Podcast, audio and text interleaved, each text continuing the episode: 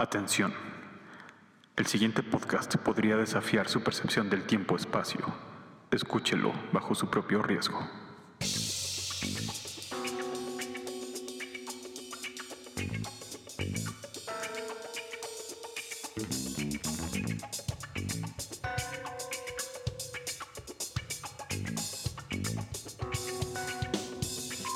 Hey, hey, hey, hey, hey, hey, hey, hey, hey, hey, hey, hey, día, político, empresario, campesino, ex zapatista, neoliberal o quizá hasta familiar de Camacho Solís, el olvidado Camacho Solís. Estamos de nuevo en este su programa que siempre le traerá momentos hirientes e indiferentes de distantes instantes. Y saludo como siempre, como siempre a mis queridos compañeros nunca eh, neoliberales, el doctor Oscar Fontanelli y el doctor Luis Reyes, ¿cómo están el día de hoy en este bonito, bonito 9 de septiembre de 2013?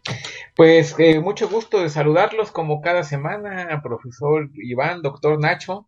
Pues aquí eh, festejando, bueno, pues no festejando, eh, celebrando, aprovechando el puente. Hay muchos días de asueto en, en, en septiembre, es un buen mes.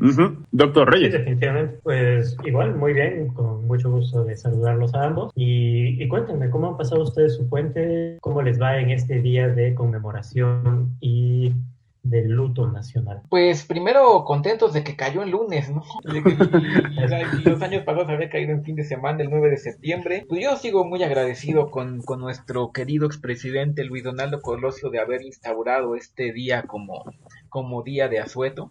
Digo, qué mejor manera de conmemorar a, a nuestra ex primera dama Diana Laura Riojas que, que con un día de no hacer nada, ¿no? Efectivamente. Y además de que, pues fue, fue una gran primera dama. No sé si quieran comentar algo al respecto, porque pues hay muchos chavos que nos estarán escuchando que no vivieron en esa época, que ya son del 2000 para acá ellos. Entonces, Ah, millennials. ¿quién fue Diana Laura? Exacto. ¿Quién, quién fue esta gran primera, primera dama Diana Laura Riojas? Pues fue la gran mujer que siempre hay detrás de un gran hombre, ¿no? En este caso, el, el gran hombre, nuestro gran expresidente Luis Donaldo Colosio, héroe nacional, después además de haber perdido la pierna en ese terrible atentado que sufrió en Lomas Taurina, pero creo que eso lo, lo convirtió en el imaginario colectivo como, como un gran héroe nacional, ¿no? Y pues por consiguiente su esposa, yo pensaba que cuando instauraron este día de, de asueto iba a haber como mucho revuelo de, ay, pues esa señora que pues ni hizo nada, ahora cualquier presidente va a poner los días que quiera. Pero no, pues fue muy bien recibido. Bueno, además, pues quién no va a querer un, un puente más, ¿no? Sí, efectivamente. Y, y, bueno, pues es verdad que el expresidente Colosio adoraba a su esposa Diana Laura, eh, a tal punto que nosotros ahora mismo estamos transmitiendo desde el piso 180 de la torre Diana Laura Colosio, una joya arquitectónica. Por primera vez, creo que en, en- en décadas que se hace una obra bien y a tiempo, ¿no? Este edificio mausoleo para Diana Laura Colosio, pues considerado por algunos como el Taj Mahal de la arquitectura moderna. Así es. todo, todo un monumento al, al gran amor que sentía el expresidente Colosio por su esposa y el segundo edificio más alto del mundo, por supuesto. Sí, que fíjate que yo pensé que la pierna de Colosio la iban a, a enterrar aquí en, aquí en este mismo edificio de donde estamos transmitiendo. Pero, pero no, pues eh, como todos sabemos, Luis Donaldo Colosio tomó la decisión de que su pierna fuera enterrada en el jardín de la bombilla junto a la mano de Álvaro Obregón. Parece que sentía algo de afinidad con este personaje. Sí, fíjate que yo este eh, puente intenté ir a, a, a ver la pierna de Luis Donaldo Colosio en ¿Qué le ves a la pierna, hombre? lo mismo que le ves a la mano de Obregón. Pero, y, y, bueno, pues eh, sentía curiosidad, la verdad, porque nunca había ido, pero estaba cerrada la, la, ex- la exhibición y bueno, pues, pues ni modo, no, no hubo ocasión de verla. Eh, pero dígame, doctor, ya, ya que hemos mencionado la pierna de Colosio y el atentado de Lomas Taurinas, ¿usted qué están dadas las conspiraciones? ¿Sí cree que fue un verdad? Pues mira, es muy Eso a difícil preguntar. eh, saberlo. Para mí que desde entonces el gobierno nos está ocultando algo, ¿no? Porque está muy raro que haya recibido dos disparos en la pierna con diferentes trayectorias y que nos hayan querido vender la idea de que solo hubo un, un único disparador, en este caso Mario Aburto, que, que pues tantos problemas hubo que acabó saliendo libre, ¿no? Sí, en efecto. Eh, debemos recordar que Mario Aburto, quien por cierto ahora se desempeña como conductor de televisión en multimedios. En multimedios y sí, eh, algunos programas, eh, programas de la televisión de Monterrey junto a nuestro ilustre Mario Besares. Como que ya, se van todos los probables asesinos, ¿no?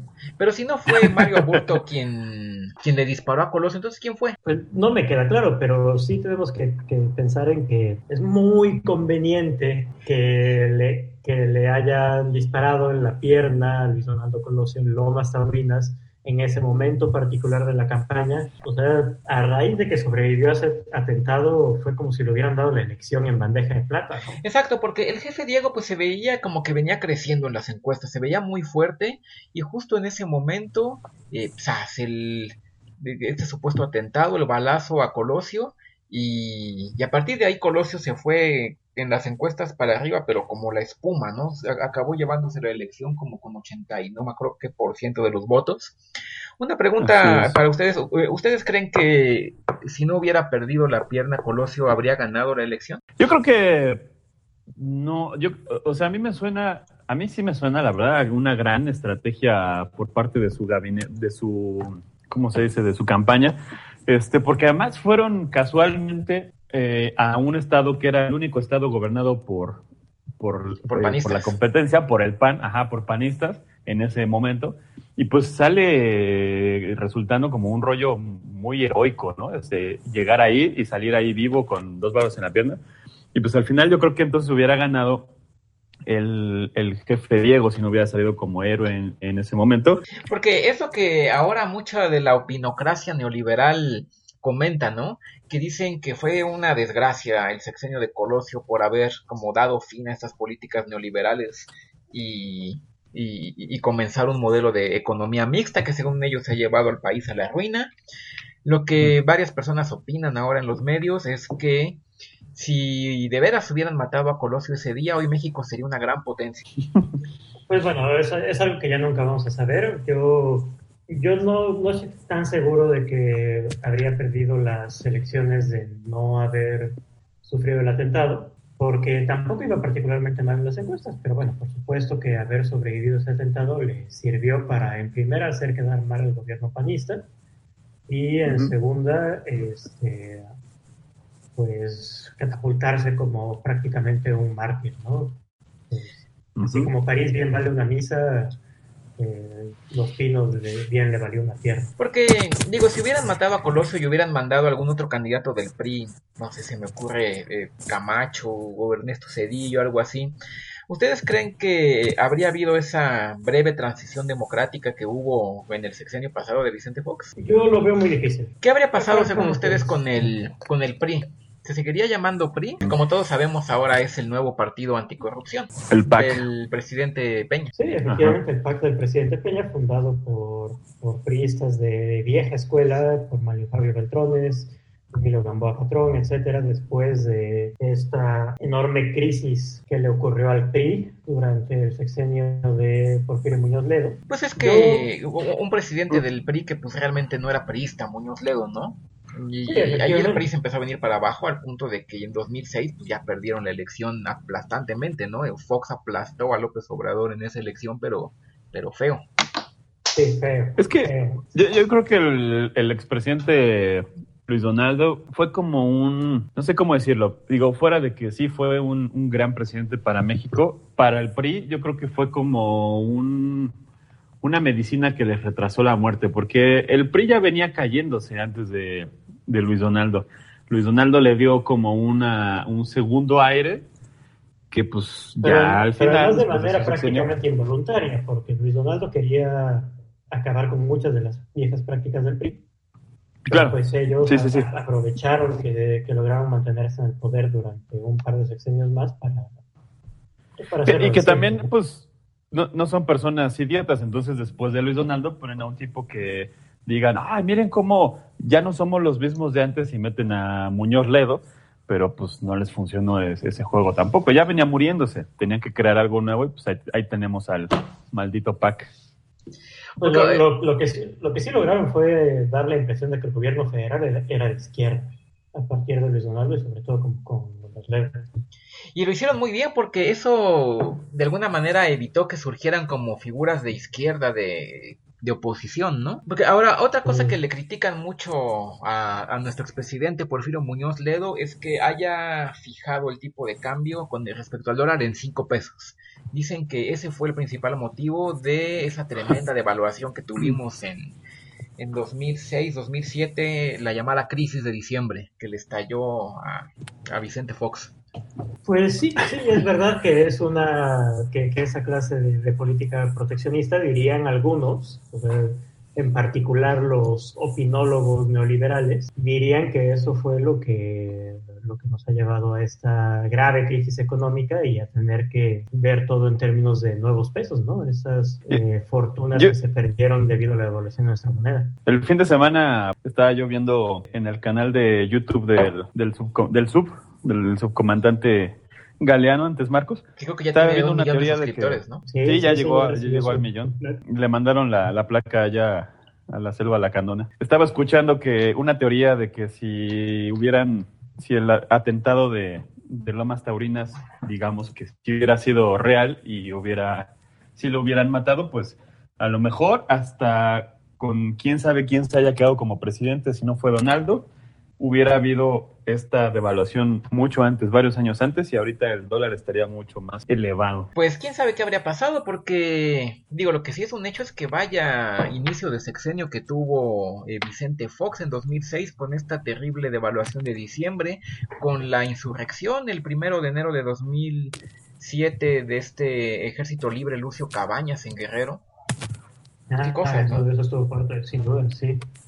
Y, bueno, pues la, extinción del PRD, la, la, fundación del Partido Anticorrupción, no sé, el, el, sexenio de Vicente Fox y todo este inicio de la economía neoliberal con él, a mí me, me dejó un, un, muy mal sabor de boca y ahora con este nuevo presidente Peña no, tampoco me siento particularmente bien. Sé que se habla mucho del Mexican Moment y que salió en la, en la portada del Times y todo, pero pero yo no estoy seguro de, de que el modelo neoliberal nos, nos lleve a, algo. O sea, yo, yo, no estoy seguro de que si, si el atentado contra Colosio hubiese sido exitoso, nosotros seríamos una gran potencia, como, como dicen los neoliberales. Lo que sí es que qué bien supo aprovechar Enrique Peña durante su campaña este movimiento de guerrilla en Guerrero, ¿no? O sea, como una de sus principales promesas de campaña. Yo les quiero preguntar si creen que la cumplirá o no. Bueno, ya no la cumplió tal cual, ¿no? Ya, ya Pero no era cumplió, que sí. eh, yo voy a resolver el problema de la guerrilla en Guerrero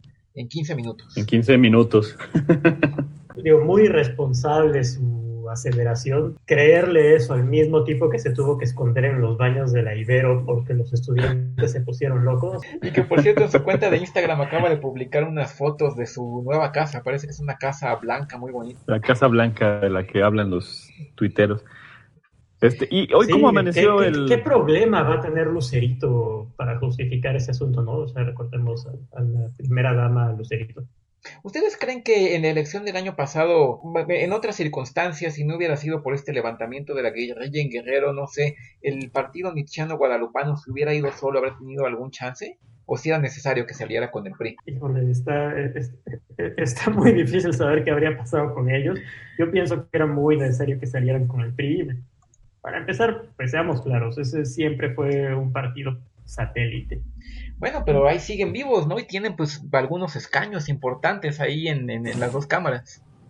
Bueno, sí, es verdad, pues justo en este momento la, la presidencia de la, de la Cámara de Diputados la ostenta Ricardo Anaya, que es uno de los principales exponentes de este partido. Y bueno, pues fue. Es un joven que... empresario veracru eh, que, queretano, ¿no? Sí, efectivamente, efectivamente joven y que como que basa mucho su imagen en Steve Jobs y esas cosas. Qué Del que ya no pues hemos todo... vuelto a saber nada es de López Obrador, ¿verdad? Bueno, es que con, con, la derrota que sufrió en contra de Fox, sí estaba muy difícil volver a saber de él y, y realmente, o sea, ¿a quién se iba a oponer él? Tenía una postura muy similar a la de Porfirio Muñoz Ledo, como para tener una especie de identidad política propia, digamos. Y la gente estaba tan harta de, de, de la crisis con, con Muñoz Ledo que pues terminó votando en masa por Vicente Fox. Pues sí, quién sabe qué habrá sido de Andrés Manuel López Obrador, que yo digo que no lo hizo tan mal aquí en el Distrito Federal, pero bueno, eh, No, no, a ver no. si llegamos a escuchar algún día noticias de él. Eh, me imagino que ha de andar vi- ahí en Tabasco, en su rancho. todo lo que nos hace hablar este, esta fecha tan conmemorativa de, de la hoy difunta Diana Laura Riojas y su, pues que en paz descanse, esposo o ex esposo, bueno, supongo que esposo, ¿no? Aunque los dos ya en paz descansen, estén muertos, porque pues, Que bueno, el, matrimonio es hasta que la muerte los separe, ¿eh? no es eterno. Pues Eh, ya- ah, bueno, ok, ya entonces- lo separó desde... Primero se fue la primera dama, luego se fue el presidente Colosio. No, no, no, no, no, ya no, creo que ya no, no, queremos no, no. recordar eso, ¿no? sí, no, no, Sí, no, no, no. ¿para qué acordarnos de cómo se fue Luis Donaldo? Yo no puedo Ya imaginar realmente una sabe. manera de morir tan horrible como esa. Afortunadamente ya todo el mundo sabe de qué estamos hablando. Digo, yo cuando vi la noticia, Sí, creo sí, que 10 días no pude dormir nada más pensando en... No, no, Yo vomité así directamente. terrible No, la hace- forma hace- como murió sí. Colosio. Hace poco, hace poco corrieron a un estandopero del país por, por mencionar si- siquiera la forma en que murió Luis Donaldo en uno de sus chistes. Es que nadie quiere vamos- escucharlo. Sí, no, no, no. no. No, Yo, de- a mí se me sigue revolviendo el estómago cada vez que pienso en eso. sí, no, fue una cosa de entre asquerosa. No, no, no, o sea, de hecho, salió en, en Discovery Channel en un top 10 de las muertes más No, no, no, que- que- no, ok, que- no, no, no, ya. Cambio de tema, doctor había algo que nos quería decir. No, que eh, digo, a, a mí me da mucho gusto aprovechar o- hoy la ocasión para, para platicar de todos estos temas. Eh, para los que nos escuchan, hay que decirles que este programa estuvo a punto de no grabarse. Porque, ¿Por qué? Porque yo tengo una gripe tremenda, espantosa. Eh, de verdad pensé que no iba a poder grabar. Pero este programa, si lo estamos pudiendo realizar, es gracias a que yo hace 30 minutos tomé Next. Porque en menos de 30 minutos Next me quitó el cuerpo cortado, el dolor de cabeza, de garganta, ya no estoy estornudando. Así que yo a todos los síntomas de la gripe yo les dije Next. Cuéntanos, doctor, cómo vamos en deportes. Pues muy bien, se jugó la fecha 9 del torneo Apertura 2003 con resultados muy interesantes. Querétaro venció 1-0 a Puebla, Tijuana 3-0 a Veracruz, el actual campeón de América 1-0 a Monterrey y en el partido del día de ayer el Cruz Azul venció 2-1 al Toluca. Parece que este Cruz Azul va muy bien. Creo que seguimos comentando la final ahora de mayo de Cruz Azul América, ¿no? Sí, no, creo que nunca se va a poder dejar de recordar. O sea, el término cruzazulear viene en buena medida por esa final jugada en mayo. Pero en serio, yo creo que... mm, No creo, ni siquiera a Chespirito se le ocurrió en sus delirios así más absurdos de las películas del chanfle algo así. Es que imagínate, o sea, llegas al estadio Manuel Mejía Barón con una ventaja de, de, de 1-0 después del gol de Alejandro. Señor Miguel Mejía Barón, para usted, por favor. Sí, sí, sí, no, no, no. Don Sí, sí, sí. Al Mejía Barón. estadio Don No, o Manuel sea, Mejía Barón. Sí, no, puede ser, no puede ser cualquier persona así ponen el nombre, tu nombre en un estadio. Tiene que ser por algo histórico que hizo, ¿no? Sí, sí, no es el Bernabéu, es el estadio Don Señor Manuel Mejía Barón. Recuérdanos Ujú. qué pasó esa vez, doctor Nacho, para, Para ponerle un nombre para a un molestar estadio. a todos los que le van al Cruz Azul, si es que todavía queda alguien. Llegan al estadio Don, Don Manuel Mejía Barón con una ventaja de 1-0, tras el gol de Alejandro Vela en la ida.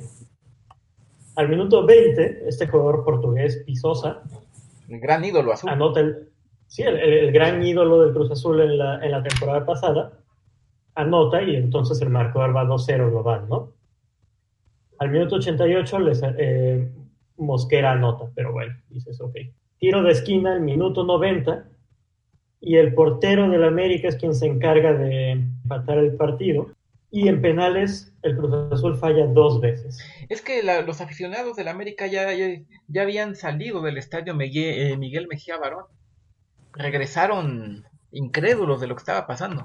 Absolutamente, y es que no se puede creer, pero bueno, el Cruz Azul parece ir muy bien en esta nueva temporada. Vamos a ver si, si con sus nuevos refuerzos ahora sí le va bien. Y además con todos los ojos del mundo viendo al Cruz Azul contra el América, porque pues como todos sabemos desde hace varios años la liga mexicana pues ya es como una de las mejores del mundo, ¿no? Sí, efectivamente.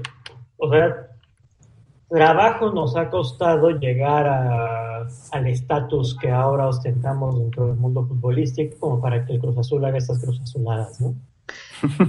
Sí, digo, yo creo que cualquier persona que haya visto el partido, no sé, en, en- en España, en Italia o hasta allá que les interesa todavía el fútbol mexicano o, o- o cada vez más, pues parece liga llanera y ya, digo, es- con este tipo de partidos damos vergüenza, ¿no? Sí, ¿Usted cree que, la ventaja es que, dígame, que si Cruz Azul hubiera tenido a un técnico eh, reconocido internacionalmente por su capacidad de hacer los cambios en el momento justo como Miguel Mejía Barón, ¿a Cruz Azul le habría pasado eso?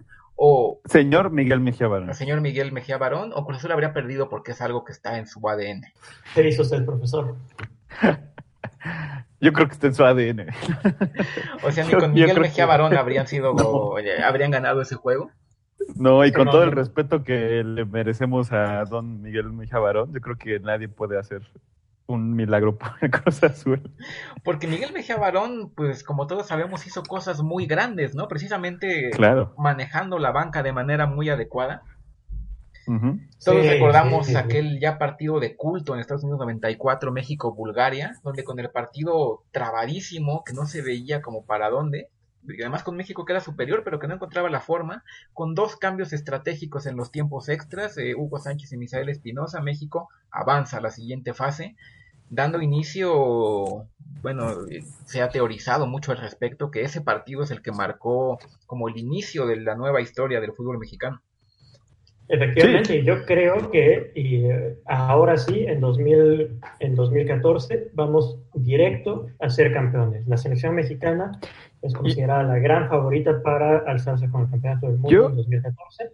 Y seguramente para eso no habrá ningún jugador de Cruz Azul en el equipo. Y sabes qué, y, y- y ojalá que lleguemos a la final y que nos toque contra nuestros clientes Alemania. Sí, los el- clásico México-Alemania, ya un clásico en el fútbol mundial. ¿En cuántos ¿Cuántos mundiales mundiales hemos visto ya? Porque a ver, eh, a ver, así rememorando, en, en cuartos de final del 94 México le gana a Alemania, ¿no?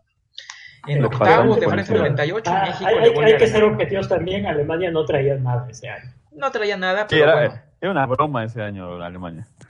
En Japón-Corea 2002, Alemania tampoco traía nada, tampoco eran tan malos, pero pues México les gana otra vez en cuartos de final, además otra vez en cuartos de final, ¿no? Efectivamente, ya en 88 le habían, le habían ganado a Alemania gracias al gol del matador. El único partido importante que hemos perdido con Alemania en los últimos eh, años o lustros ha sido en 2006, y, eh, otra vez en, en cuartos de final, pero pues porque estaban en casa, ¿no? Y además con Sí. un arbitraje que, bueno, yo, yo ya no quiero ni, ni recordar. En Sudáfrica, de nuevo, otra vez le ganamos en cuartos de final a Alemania y, y creo que es en este partido cuando ya el mundo empieza a hablar del gran clásico del fútbol mundial México-Alemania. Sí, y es que ya de- después de tantos choques tan intensos, vamos Pero a Es ver que si... son partidazos, ¿no? Sí. Lo que sí es un Claro. hecho es que México pues ya es asiduo en las altas instancias del mundial, de cuartos de final o semifinales, por lo menos desde Sí, el ya 94 que ya llegamos siempre a cuartos. Sí, eh, efectivamente ya se están ahorita empezando a manejar ahí las casas de apuestas, digo, a falta todavía de ver el sorteo que será en diciembre, pero sí me sorprendió ver que en varias casas de apuestas el gran favorito es México, ¿eh? Para el mundial de, de 2014. Pero yo espero, yo de verdad espero que ya el próximo año sí México sea campeón, porque si no, me da, a mí me da pavor que entonces ya caigamos en el en ser el Cruz Azul mundial, ¿no? O sea, de lograr llegar a finales, a semifinales y, y- Sí, así, y quedarnos en tercer lugar. se va a hablar de la, segundo. mal- de la maldición del sexto partido, ¿no?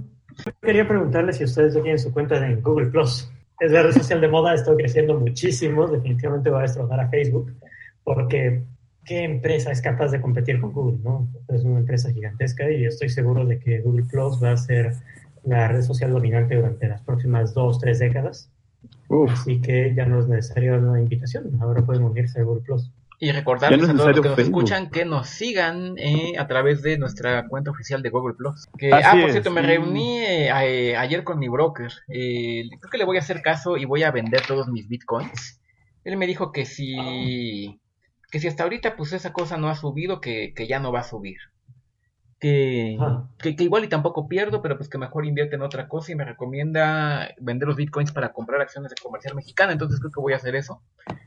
Parece que va a ser un anuncio importante, comercial mexicana, van a comprar gigante o no sé qué, esto es algo que, que le va a ir muy bien, les, les recomiendo que hagan lo mismo. Sí, definitivamente. Ya, ya que usted lo menciona, voy a, a seguir sus sabios consejos financieros, doctor. en este 2013 pues se nos han ido pues personas muy importantes, muy queridas, como todos sabemos eh, eh, Hugo Chávez, Carmen Montejo, Margaret Thatcher, eh, Soraya Jiménez. Sí, sí, caray, se nos han ido muchos. Pero bueno, pues, pues ya, ya que estamos hablando de la farándula y, y entrando a la sección de espectáculos, eh, yo quiero invitar a todos nuestros escuchas a que nos llamen porque, como bien saben, Johnny Tenemos- Laboriel va a dar un concierto el día 19 de septiembre y tenemos boletos en primera fila para este concierto para las primeras 10 personas que nos llamen. Ah, muy bien. Digo, aprovechando, pensando en tanta gente que se nos está yendo, pues aprovechando que una persona que está viva, vivita y coleando en la farándula, ¿no? Y yo quiero además, eh, el señor se ve muy fuerte, ¿no? Va, va a durar muchos años todavía. Y quiero aprovechar para dar la primicia de que no se pierdan en la primera semana de diciembre. Vamos a tener aquí en instantes instantes a un invitado muy especial. Llevamos mucho tiempo eh, hablando con los representantes, pero finalmente pudimos agendar a el gran Paul Walker, esta superestrella de Hollywood. Paul Walker. de Rápido y Furioso. Nos visita en el Estudio de Distantes Instantes la primera semana de diciembre. Qué Exacto. emocionante Estrella saber de... que vamos a tener a Paul Walker. Es una de esas estrellas de, eh, de Hollywood que van a marcar época, definitivamente. Así es. ¿Y qué películas hemos tenido este, este año, doctores? Pues este año hemos tenido películas eh, muy buenas, muy malas y muy controvertidas como Gravity, El Hobbit, Frozen, Thor, El Mundo Oscuro, la tercera entrega de Iron Man, Guerra Mundial Z.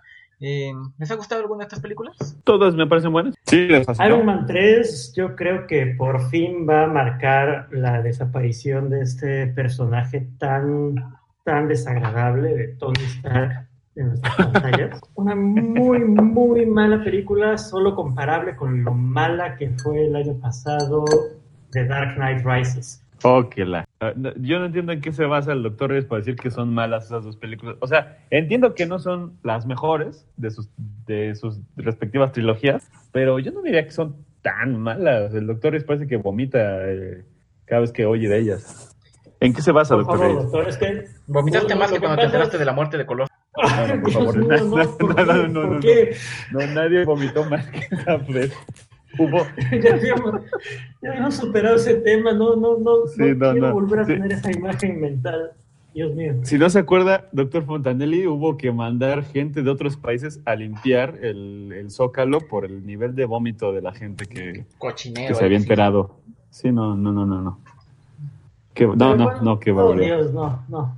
Pero bueno, volviendo a- a- al tema, yo pienso que yo pienso que luego la gente es muy suave con estas películas tan malas, solo porque les dan como un pase libre debido a que las anteriores fueron consideradas buenas. O sea, no está mal decir que episodio 1, por ejemplo, es pésima, solo porque nos gustó mucho la trilogía original de Star Wars, así como no está mal decir que Iron Man 3 y Dark Knight Rises son películas muy, muy, muy débiles, solo porque nos gustó mucho la primera de, esas, de sus respectivas trilogías, ¿no? Pero a ver, eh, a ver, pr- primero episodio 1, yo sé que no es la mejor, pero la verdad tiene la mejor coreografía de peleas de sables que he visto en la saga de Star Wars. Yo creo que, No, yo creo que la es algo peor. Sí. ¿Mande? Yo creo que el episodio 2 es todavía peor que episodio 1, definitivamente. Bueno, pero eh, sí, yo, yo sí, estoy de desacuerdo acuerdo. con esta coreografía de sables de luz. La primera vez que, que la ves, piensas, órale, no, está bien padre. Pero ya que lo piensas un poco más, dices, que como esta es la manera menos práctica posible de pelear, y se nota que no están tratando de hacerse daño. Qué bárbaro. Qué oscuro es usted. Y brutal. Eh, a ver, en Iron Man, tanto en Iron Man 3 como en Dark Knight Rises, vemos la caída del héroe. La caída del héroe y pues al final el levantamiento, pero es, es, es, es una parte complicada. A lo mejor por eso no le gusta, Doctor Reyes. he escuchado a mucha gente que no le gustan estas dos películas. Voy a, a basarme más en Dark Knight Rises, porque la verdad es que Iron Man 3 sí me gusta, pero por ejemplo me super mega recaga el mandarín y cómo, cómo trataron a ese personaje. Porque eh, eh, Marvel si algo no sabe hacer son villanos. Este, pero, bueno, hablando de Dark Knight Rises, es la caída del héroe. O sea, después de ver a un héroe tan súper chingón como Batman, que es el mejor de todos, tenemos que ver una película en donde va, se va a ir literalmente y directamente al hoyo y tiene que salir de ahí. Yo lo que siento No, es que a pero- la gente no le gusta porque no le gusta ver al héroe caído. Eh, no, no, no, en mi caso es todo lo contrario. Eh, yo sentí mucho placer viendo caer a, a Tony Stark por el personaje que me cae muy mal. Eh, sentí también, me, me gustó esa parte de Dark Knight Rises, pero simplemente creo que está mal realizada. O sea, hay agujeros gigantes en la trama, más grandes que el agujero en el que estaba Bruce Wayne. Perdón, ya para finalizar este, este tema, este año que también se lanzó eh, El Hombre de Acero, Man of Steel, que me parece, a mí particularmente no me gusta Superman, pero esta película sí me parece una buena película. Está producida por Christopher Nolan. ¿A ustedes creen que se vayan a aventar a hacerle competencia a Marvel y entonces crear su, no sé, alguna película de la Liga de la Justicia o algo así, combinando a este Batman de Christopher Nolan con a este Superman nuevo? ¿Ustedes saben por qué los hijos de Yo sí. Superman no podrían ser superhéroes? ¿Por qué? Porque Serían supermancitos. Y Ah, qué barbaridad.